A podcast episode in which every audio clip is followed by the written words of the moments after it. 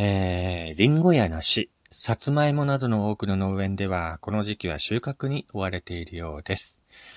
こうした美味しい食材が出回る食欲の秋になりましたね。四季折々の旬の味覚を味わうのはもちろんですが、いつ、どこで、誰となど、どんな風に食事をとるのかも食事の美味しさに関わる要素でしょう。しかし最近、各家族化や共働き、子供たちの習い事などの理由から家族でも時間が合わず、誰かと一緒に食事をとる機会は減少しているようです。つまり一人で食事をする孤食が増えており、心身への影響が懸念されています。その対策として、農林水産省では教職を推進しているようです。教職とはその名の通り、誰かと一緒に食事をとることです。ある研究によると、教職の機会が多い人はストレスが少ない、自分が健康だと感じているといった結果が明らかになっているそうです。食事は体に必要な栄養をとるばかりではなく、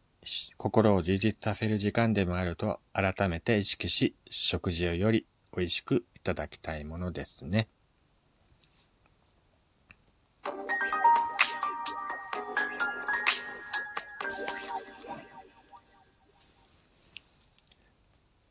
はい、どうも皆さん改めましてこんにちは、こんばんは、やっさんです。こちらの番組は私がゆるっといろんなことを語るラジオ番組となっております。今回も最後までよろしくお願いいたします。はい、ということでね、えー、食欲の秋になりましたね。いろんな果物とかね、あのー、お魚とか、美味しいものが出回っている時期になりましたけども、えー、その、なんつうの？核家族化や共働き、まあ家族、子供たちの習い事のなどの理由からね、えー、家族で住んでても食べる時間が合わずに誰かと一緒に食事をとる機会が少なくなっているそうですね。えー、まあ、なかなかね、家族団らんで食事をとるといったことがね、今の時代、なかなかないのかななんてね、そういうアンケート結果を見ると思うんですけども。まあ一人でね、ご飯を食べてると本当に、こう、寂しくなるというかね、なんかこう、食べたなって感じですけども。まあ僕は基本的にね、誰かと一緒に食事をとるとか、まあみんなでワイワイ食事をとるといったことがあまり得意ではないんですけどもね、一人でこう黙々と食事をとるのが、どちらかといえば好きですけども、やっぱり誰かと一緒に食事をとるといったことの方がね、やっぱ健康にはいいようですね。うん。まあ、農林水産省では教職をね、えー、最近推薦しているそうなんですけども、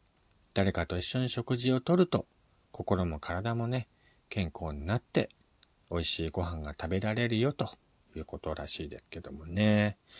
えー、皆さんはどうですかね？あのー、誰かと一緒に食事をとったりしているでしょうか？なかなか今ね、あのー、家族団らんで食事をとるといったことがね、難しい世の中なのかななんてね、思いますけども。まあ僕の子供の頃はね、やっぱり、家族団らんで食事をとってたような気がしますね。あのまあ、父はね、仕事から帰ってくるのが遅かったので、どうしても一緒にご飯を食べるっていうことがなかったんですけども、まあ、子供たちがね、学校から帰ってくる時間に合わせて、母がね、作ってくれていたので、えー、夕方の6時半とか7時前には、母とね、あのー、兄弟揃って食事をとっていたような気がします。まあ今思えばね、本当に当たり前のことだったんですけども、改めて考えると、本当にそれが幸せなことだったんだなと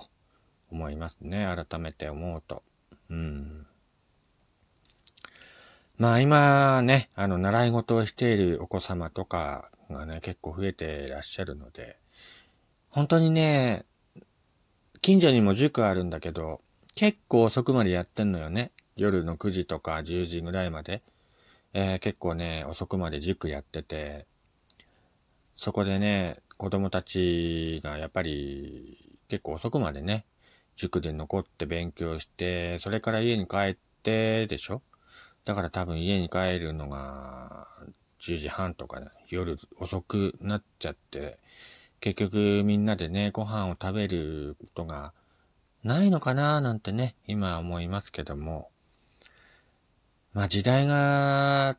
ちょっとずつね、変わってきているっていうのもあるし、各家族か、ね、っていうことで、まあ共働きも仕方ないし、まあそういったことがいろんな理由でね、同じ屋根の下に住んでいても、一緒に食事をとるということがなかなか難しい世の中になっているのかななんて思ったりもしますけどもね。まあ、一緒にご飯食べなくてもね、そばに誰かがいて、なんか話し相手になりながらね、ご飯を食べるっていうのも、えー、いいのかもしれませんね。まあ他にはね、えー、まあテレビを見ながらとか、えー、YouTube とかね、見ながらご飯を食べるのもまた一つの手なのかな、とって思いますけども。まあ、本当にね、あのー、僕、まあさっきも言いましたけど、一人でご飯を食べるっていう方が好きなんだけど、やっぱり誰かとね、みんなでワイワイこう食べながら、ね、話しながら食べるっていうこともね、えー、ちょっと楽しいなと思ったりもしますからね、実際ね。やっぱりだから一人で食べるよりも誰かと一緒に食べた方が、